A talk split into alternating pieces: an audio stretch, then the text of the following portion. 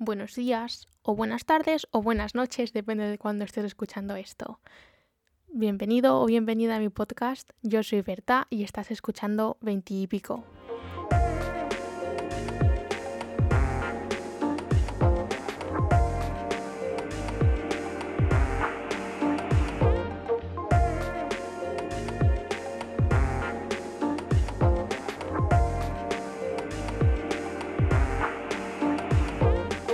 Pues una semana más nos encontramos de nuevo. Si escuchaste el primer episodio, pues muchas gracias. Eh, me gustó mucho todo lo que me mandasteis sobre el episodio de que os había gustado mucho, pues me hizo mucha ilusión, como ya sabéis. La verdad es que esto es un sueño y que eso, y que esta semana voy a cambiar un poco el tema. Y bueno, claro, es que no voy a hablar de mí todas las semanas, por supuesto. Esta semana, como ya habréis visto en el título del episodio, vamos a hablar de voluntariados, del mundo de las ONGs, em, también conocidas como organizaciones no gubernamentales, y ayuda humanitaria en general, porque pensé que ONGs no lo cubría todo. En especial voy a hacer mención a sobre cómo, eh, pues eso, he vivido yo la experiencia de participar en voluntariados o de participar en diversas ONGs y por qué me parece una experiencia muy buena y qué partes no me gustan tanto. Pero antes de eso, creo que me merezco un par de minutos en los que os cuento mi semana o más o menos cómo va mi vida, la verdad. Hoy, bueno, hoy no, pero estos días han sido los primeros días en todo el año en los que por fin tenemos sol en Inglaterra. Además, sol y calor. Bueno, calor. Yo digo calor porque hace 20 grados y no hay nubes y no hace mucho viento. Pero vamos, calor poco. Pero sí, es una pasada. Es que parece mentira. Además, después de estar cuatro meses en confinamiento, el tiempo es lo que más notas. Y ya por fin llega el verano, ya por fin hemos acabado, bueno, eh, yo he acabado todos mis ensayos y todos mis exámenes para este año académico en la universidad. Espero que vosotros y vosotras también estéis acabándolo, porque qué horror, la verdad. Y si estáis escuchando esto y vais a hacer algún tipo de examen como selectividad o algo así, pues entonces eh, mucha suerte y seguro que todo saldrá bien. Voy a manifestar, voy a manifestar buenas notas para todo el mundo estos días, a ver si se cumplen. ¿Qué más? Bueno, claro, como he acabado todo, pues ahora la verdad es que me estoy dedicando a mm, cumplir los sueños de abuela, cumplir mis fantasías de abuela, que incluye hacer mucho ganchillo y aprender cómo hacer ganchillo pero bien hecho. Así que en estos momentos me encuentro haciendo una camiseta de tirantes azul con, em, con lana azul básicamente y la verdad es que no estaba quedando mal. De momento llevo la mitad hecho.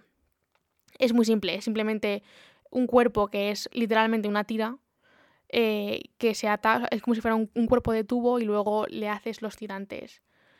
Pero vamos, muy sencillo, la verdad. Pero queda bastante bonito. A lo mejor le pongo una flor en el medio delante. Ah, no tengo ni idea.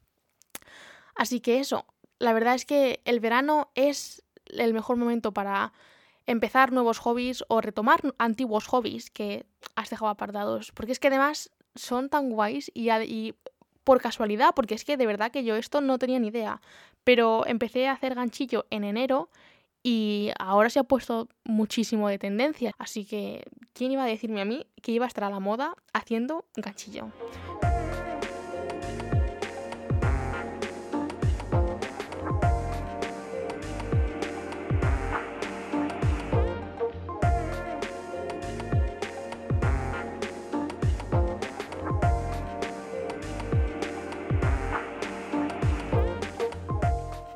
Quiero empezar el episodio, la parte ya seria del episodio, dando un par de definiciones por si acaso alguno no está mucho en el mundillo, que puede pasar porque en España, como ya diré más adelante, es la verdad una pena, pero no se está teniendo nada en cuenta.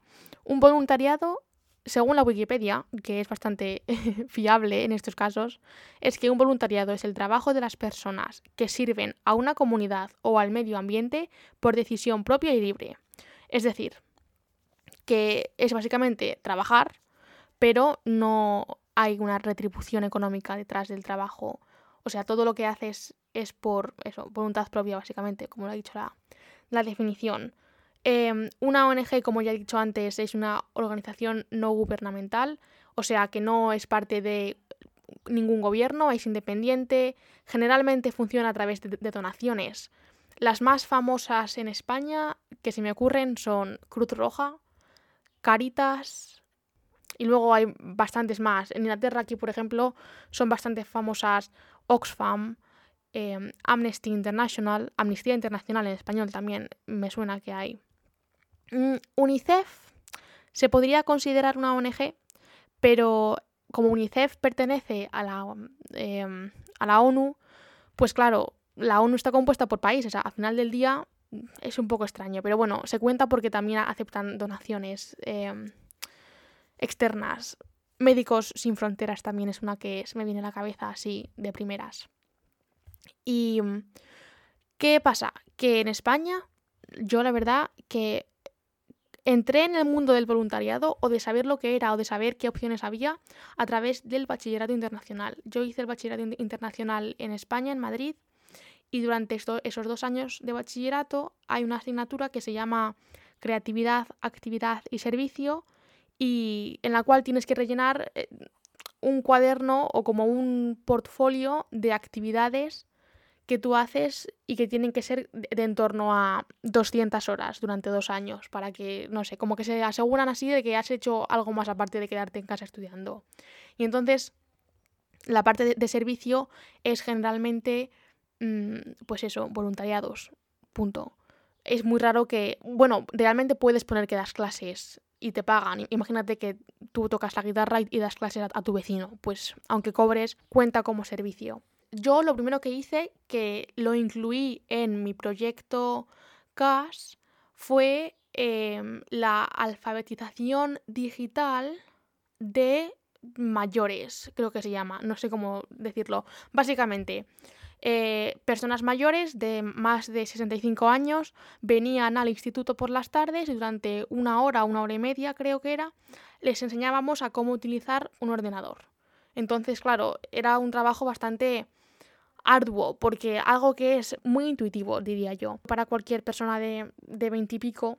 Pues claro, esta gente que tiene tantos años, pues no ha visto algo así en su vida. Y entonces recuerdo que las primeras semanas eh, teníamos que buscar en internet juegos para que aprendieran a mover el ratón, porque eso era básico para dar doble clic a las. pues eso, a cualquier cosa. Para abrir internet o para abrir el Google Chrome, tienes que darle al doble clic o tienes que darle un clic y todo eso ellos no tenían ni idea. Así que esa fue mi, primer acto de servicio a la comunidad. Pero luego, después de eso, he tenido muchas oportunidades, en España en, particular. Recuerdo que hicimos, mm, ayudamos en un evento con niños de primaria y gente con discapacidad, que era un evento deportivo. Eh, ¿Qué más? ¿Qué más? Recaudaciones solidarias. Em, la operación Kilo fue bastante exitosa. Em, ¿Qué más hicimos? No sé, la verdad es que había muchas oportunidades y luego tú te apuntabas a las que quisieras, porque al final del día eso es tu tiempo, tú lo manejas y tú haces lo que quieras. Pero no, pero si no hubiera sido porque fuera, porque el servicio o el voluntariado fuera una de las, uno de los requisitos para completar el bachillerato internacional, seguramente no hubiera participado en ninguno. Y me da una pena, porque es que cuando yo llegué a Inglaterra, tiré tanto de mi poca experiencia en voluntariados para todo lo que hice. Recuerdo que para entrar en la Universidad de Inglaterra, aunque no quiero entrar en mucho detalle, hay que escribir un, como una carta de, de, presentación en la que tú explicas que quién eres, por qué quieres entrar en esa carrera, en esa universidad o lo que sea. Y yo recuerdo que sí que mencioné eso, que había estado ayudando a gente, que había participado en voluntariados y, bla, bla, bla. Pero que, eh, porque cuando tú llegas aquí a Inglaterra, especialmente, eh, especialmente a la universidad, te das cuenta de que todo el mundo con el que vas a clase tiene experiencia laboral. Aquí es muy común que los estudiantes se tomen un año sabático entre eh, el instituto, bueno, entre bachillerato y la universidad Y durante ese año lo que suelen hacer es trabajar nueve meses y luego con el dinero que, que, ahorran durante esos nueve meses se van de vacaciones o se van a hacer, yo qué sé, se van a visitar países o se van a hacer un interrail o lo que sea, pero como que está muy asentado que ganes experiencia laboral durante ese año y además, bueno, muchos de ellos realmente trabajan desde los 16, creo que es, que es la edad, desde muy temprano. Y aquí es muy común que no, o sea, aquí es muy común que trabajes estando en la escuela o estando en el instituto. Eh, creo que no he conocido a nadie que no me haya dicho que trabajaba a tiempo parcial en, yo qué sé, Primark, por ejemplo. así que, claro, yo llegué aquí lista de mí y cuando a mí me preguntaban, yo decía, yo no he trabajado en ninguna parte, pero bueno, eh, he hecho esto, este voluntariado, este otro voluntariado y tal. Y el problema está en que el mercado, aunque es mejor que en España, sigue siendo muy competitivo y aquí las empresas o las compañías o donde quieras em, entrar a trabajar, te van a pedir experiencia en diferentes cosas y es bueno que tengas experiencia. ¿Qué pasa? Que es que yo de verdad que estaba acojonada viva porque pensaba, no tengo nada de experiencia y aquí la gente de verdad que, aunque de verdad hayas trabajado solamente, yo qué sé, tres meses, ya es más de lo que yo había hecho en mis 18 años de vida. Así que cuando llegué me puse las pilas. Lo primero que hice fue eh, entrar en la página web de la universidad y la universidad ofrece tanto trabajos como, bueno, trabajos, ofrece ofertas de empleo, la verdad, y luego tú echas la solicitud y luego te cogen o no te cogen. Pero también ofrecen voluntariados. Y entonces yo, pues sin ningún tipo de idea de nada, la verdad, ¿eh? Eh mandé el, formulario que pedían a tres o cuatro sitios y de los tres o cuatro sitios solamente un lugar me respondió. Y entonces em, fui a hacer una entrevista y la verdad todo súper estupendo. Y entonces me cogieron. Así que estuve haciendo desde octubre de 2019 hasta marzo de 2020, estuve trabajando en una librería para la ONG Oxfam, que es muy grande en Inglaterra. Aquí es muy común que las ONGs tengan tiendas de o bien eh, ropa o ropa y objetos en general, pero Oxfam tiene ropa y también tiene tiendas de, libros, tiene librerías eh, en sí. Y como me gusta mucho leer, pues pensé, pues era un buen lugar. Así que empecé eso, eh, a base de, de, voluntariado, porque además, cuando yo llegué, nos lo dijeron mucho. Mi tutor académico me dijo que me tenía que poner las pilas. Con mucho cariño, ¿eh? es adorable, yo la quiero mucho y, me ha ayudado muchísimo estos dos últimos años, pero me dijo que me tenía que poner las pilas. Así que lo hice y la verdad es que es una pasada. Como experiencia personal fue tan increíble porque claro, eh, todo el mundo que va allí es gente que lo hace voluntariamente. Entonces, por motivos varios además de la vida que te llevan a hacer eso, em, había un par más de estudiantes de universidad o, de instituto casi de los últimos años de, bachillerato básicamente. Pero también había gente muy, muy, mayor, ya jubilada, que no tenía nada que hacer y pasaba allí los días, o gente que estaba en el paro y entonces iba eso, a pasar el rato. O incluso gente que no, gente que que tenía trabajo y que, y que simplemente era su manera de, de, dar a la comunidad. Y me parece tan importante porque a veces cuando yo por lo menos, no sé si os pasa a vosotros y vosotras, que siento la necesidad de dar eh, a la gente que no, que no tiene tanto. Yo soy consciente de los privilegios y la, y la posición privilegiada en la que he crecido y en la que me encuentro, ya no solamente por poder permitirme ir a la, universidad a Inglaterra o poder permitirme otros lujos, pero eh, el hecho de ser española y de haber nacido en España en vez de haber nacido en Siria, que está en guerra, pues la verdad es que siempre he pensado que qué injusticia que por el simple hecho de, suerte y de haber nacido en un lugar u otro del, planeta, tengas acceso a tanto o a tan poco. Así que claro, yo en mi cabeza todo lo que yo sabía de, de dar a la comunidad o de dar al planeta o de dar a otra gente era eh, en, dinero. O sea, yo sabía que podías hacer donaciones a diferentes ONGs, igual que puedes donar, mm, que ropa o libros, también puedes donar dinero. Pero yo, que me acababa de mudar a Inglaterra y no tenía ni ropa extra, ni libros extra, ni dinero que pudiera donar, pensé, ¿qué mejor regalo o, qué mejor forma de donar que donar mi tiempo para que esto pase. Así que me parece una, un, acto bastante bonito que la gente muchas veces no tiene en cuenta y que realmente marca tanto la, diferencia porque es lo que, lo que se necesita. Em, no sé si se me está permitido hablar de los del dinero en general, pero no creo ni que lo encuentren ni que sepan de quién estoy hablando, así que da igual.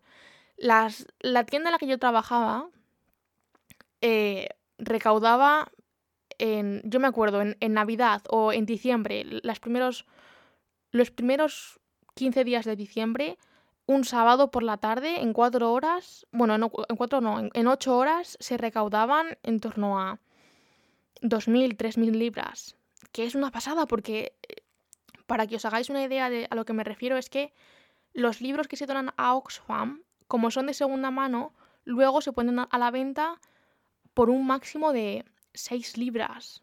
La mayoría de libros que hay en la tienda son 3 libras, que están todos, muchos de ellos en perfecto estado, ¿eh? Lo que pasa es que como son de segunda mano tampoco se pueden vender mucho más caros. Y porque aquí los libros en general son muy baratos.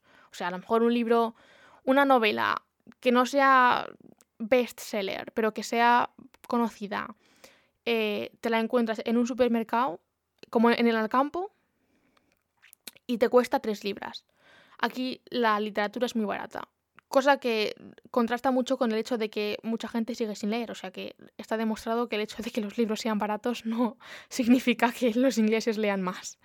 Pero es eso, que hace que los libros de segunda mano se tengan que poner muy baratos y los libros, eso, 3 euros. O sea que imaginaros Claro, había libros, cuando digo libros no me refiero solamente a libros, lo que se vendía en esas 3.000 libras. También se vendían productos hechos a mano eh, en diferentes partes del mundo. Eh, se vendían, pues eso, eh, estoy pensando, galletas, que estaban muy ricas, por cierto. Alfombras, vasijas, chocolate.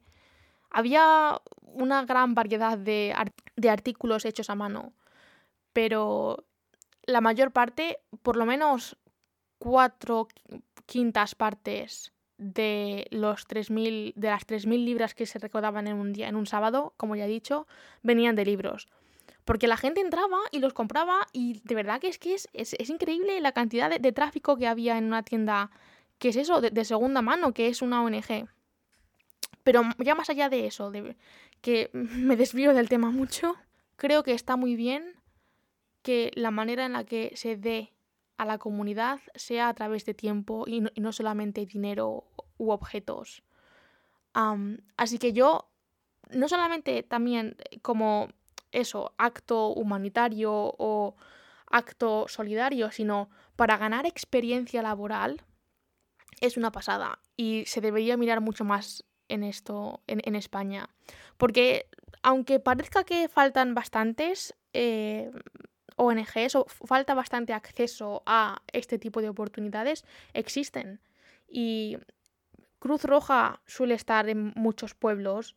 Si no es Cruz Roja, eh, iba a decir Caritas, pero como Caritas está controlado por la iglesia, pues es un poco diferente porque la, iglesia ya se encarga de ello. Pero Cruz Roja, refugios de animales locales, eh, cualquier tipo de organización o comunidad local que se encargue de ayudar, pues eso, a gente sin techo o que se encargue de ayudar a cualquier tipo de colectivo, ya sea... Porque también está el tema de que muchas de estas eh, asociaciones o muchas de estas eh, ONGs están vinculadas con la Iglesia Católica. Pero de verdad que deciros que aunque esté mm, dirigido por la Iglesia Católica, no tiene por qué ser un acto religioso. no tenéis que tomároslo así. La verdad es que em, cada uno es libre de pensar lo que quiera y si tú no eres religioso y te gustaría formar parte de la Cruz, la Cruz Roja, no, eh, no sé, algún, alguna comunidad local que se encargue de ayudar a gente, pero que esté dirigido por la iglesia, no tiene que, que significar que seas católico. La verdad es que cualquier ayuda seguro que es bienvenida. Así que os animo a que busquéis lugares en los que podáis em, encontrar experiencia laboral o experiencia laboral a través de voluntariados en vuestras zonas o en vuestras áreas y, y que al menos le echéis un vistazo, porque muchas veces la gente joven se queja, yo la primera también, ¿eh? no vamos a engañarnos, yo mm, en tono de mea culpa, de, yo he dicho muchas veces que es muy injusto que las empresas pidan experiencia laboral en cuanto empiezas a trabajar, porque no es posible. Y a, no ser que en, algunos ámbitos, en algunas disciplinas académicas, em, es muy importante que tengas ese tipo de experiencia antes de empezar a trabajar y a lo mejor tienes un golpe de suerte y alguien te coge sin que hayas pasado por eso, pero muchas veces, a no ser que estés enchufado, que también es, es válido, ¿eh? no estoy juzgando a nadie por nada, y te den una, una oportunidad sin ningún tipo de experiencia previa, es poco probable que, que eso, que te cojan a ti. Así que esto puede ser una muy buena idea para matar dos pájaros de un tiro y conseguir experiencia laboral y dar a la comunidad en general o al medio ambiente. También puede ser eso, plantar árboles en el campo. Pues bienvenido sea.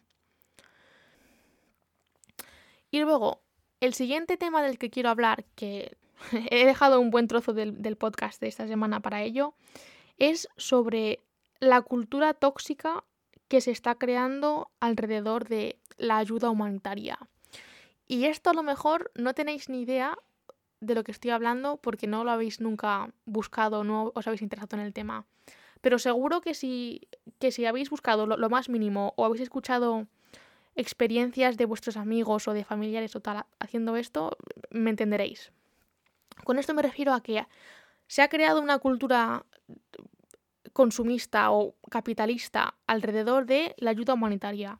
Hay muchas empresas que te ofrecen ir a ayudar, yo qué sé, eh, ir, a, ir a construir una escuela en mm, Sri Lanka durante tres semanas, pero tú tienes que pagarles a la empresa 500 eh, euros por esas tres semanas. O sea, es como si fueran unas vacaciones que tú pagas, pero en vez de ir a hacer vacaciones, pues vas a ayudar y, das la ayuda humanitaria.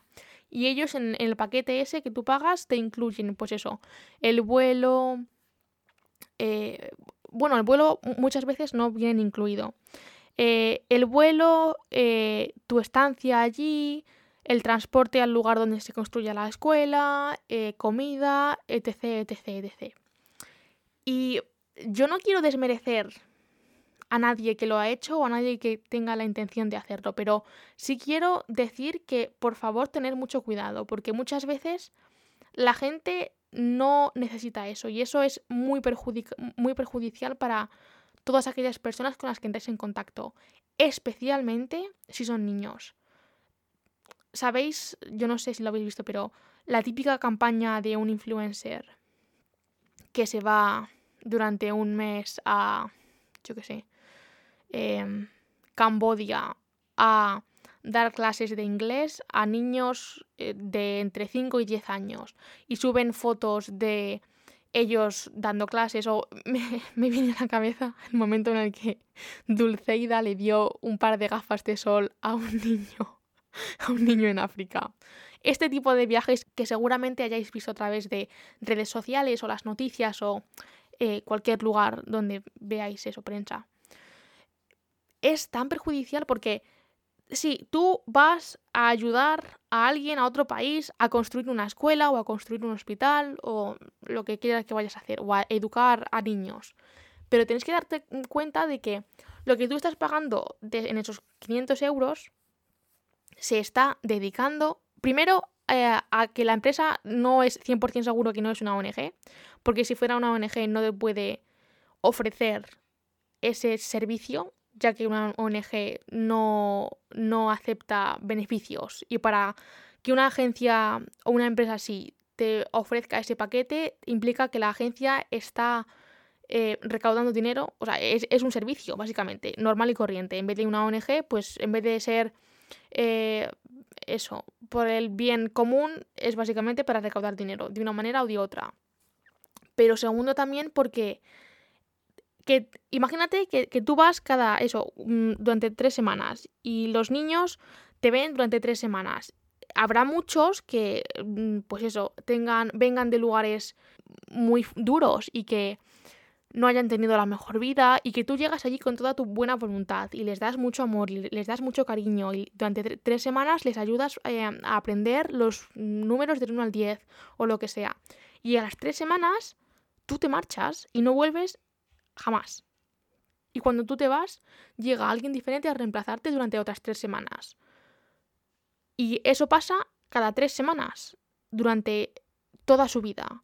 Entonces, imagínate crear un vínculo afectivo con alguien a quien no vas a volver a ver en tu vida, que te da regalos o que te trae lo que tú quieras, me da igual. Lo, increíblemente malo que es para esos niños o esas personas. Que además, porque se vende como tú vas a ayudar, tú vas a hacer esto y realmente, a ver, sí, sí a, no ser que no... E, es muy raro que no ayudes realmente, porque eso, estás en una clase ayudando a un niño a leer o estás literalmente poniendo los ladrillos de la escuela, ¿vale? Pero no tienes ningún tipo de formación previa. Tú no tienes ningún tipo de... eso, de, de constancia de lo que está pasando en el país. Seguramente en la comunidad en la que estás trabajando, cómo son las diferentes relaciones entre la, empresa que va a construir la escuela y la comunidad. No se tiene en cuenta el trabajo de antropólogos mismos. esto me, pilla cerca. O eh, cualquier otro tipo de organización de, ayuda. Eh, y es que se ha demostrado y se sigue reivindicando mucho en, antropología y en desarrollo internacional que no debería ser así. Primero porque tus 500 euros que podían estar dedicados íntegramente a la ayuda directa de esta gente, no pasa. Realmente lo que ellos reciben, eso, son ocho horas al día durante tres semanas de trabajo tuyo que en total les debe costar a, los, a la agencia en torno a 50 euros. Segundo, que otra vez tú no eres un psicólogo, ni un antropólogo, ni un sociólogo, y que lo que tú haces de buena voluntad y que a ti te parece de buena voluntad, no lo es para ellos. Es que psicológicamente debe ser muy duro tener que decir adiós para siempre a gente cada tres semanas. Y eso crea problemas ya no solamente en la comunidad en la que viven, sino en, en su propia confianza en otra gente. Porque yo me imagino que si tú vives toda tu vida pensando que la gente se va a ir después de, de, tres semanas, vas a tener unos problemas de confianza en tu vida en general terribles, porque vas a pensar que todo el mundo que entra en tu vida se va a acabar yendo en un momento u otro.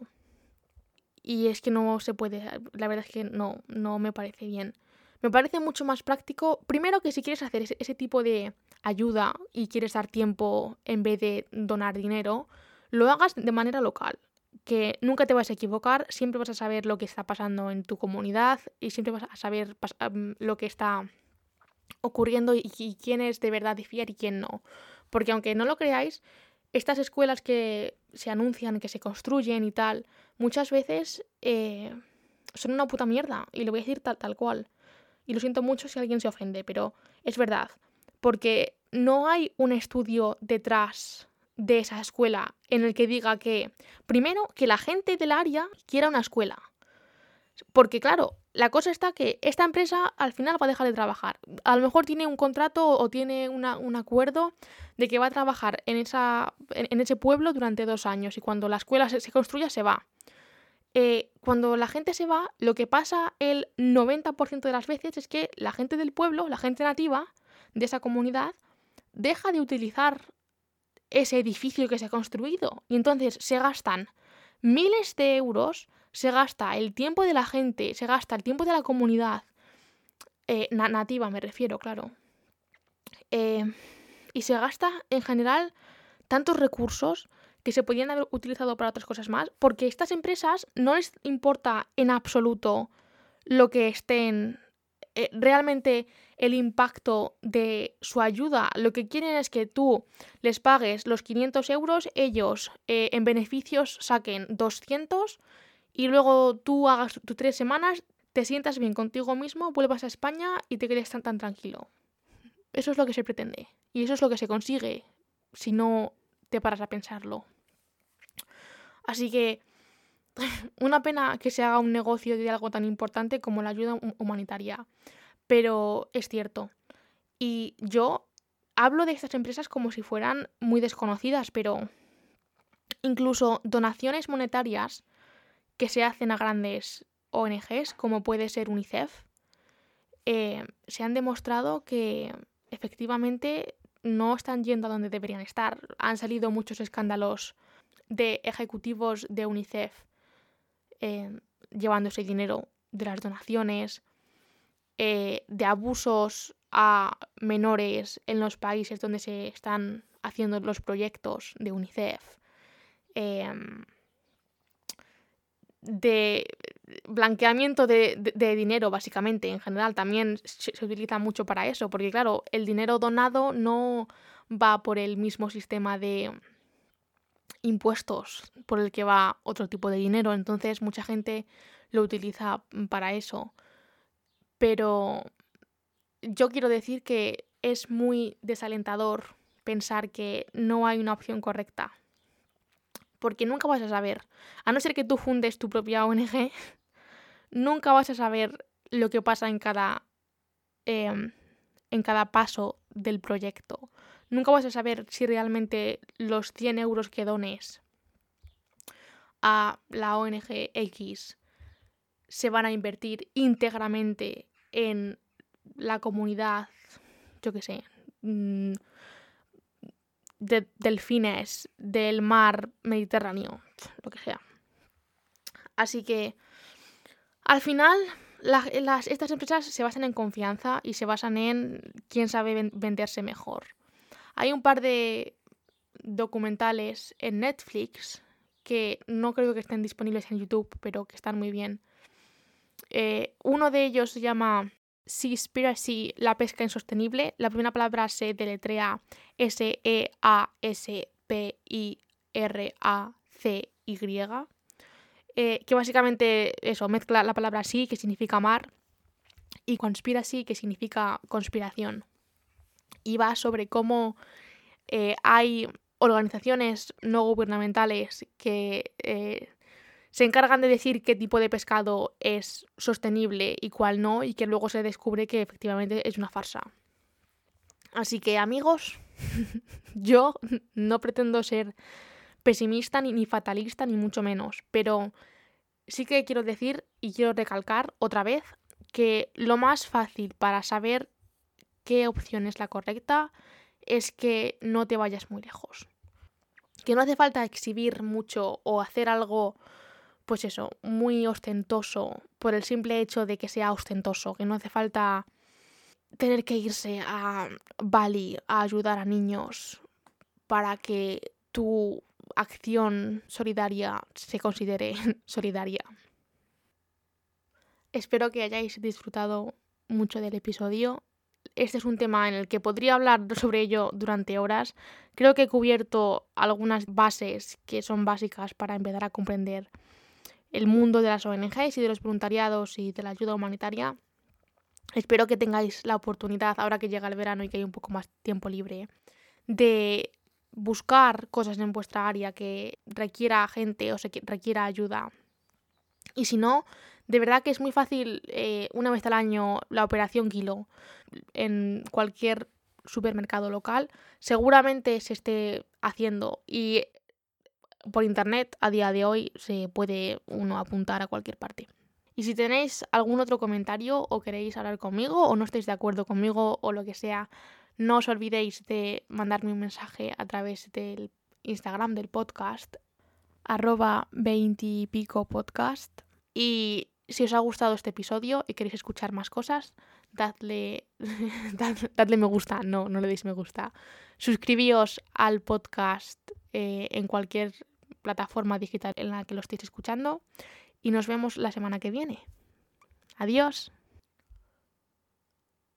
Este es un podcast de Seven Six Podcasting en la Universidad de Sussex, en Inglaterra, presentado y producido por mí, Berta Santos, con la ayuda de Digger Stang para la música.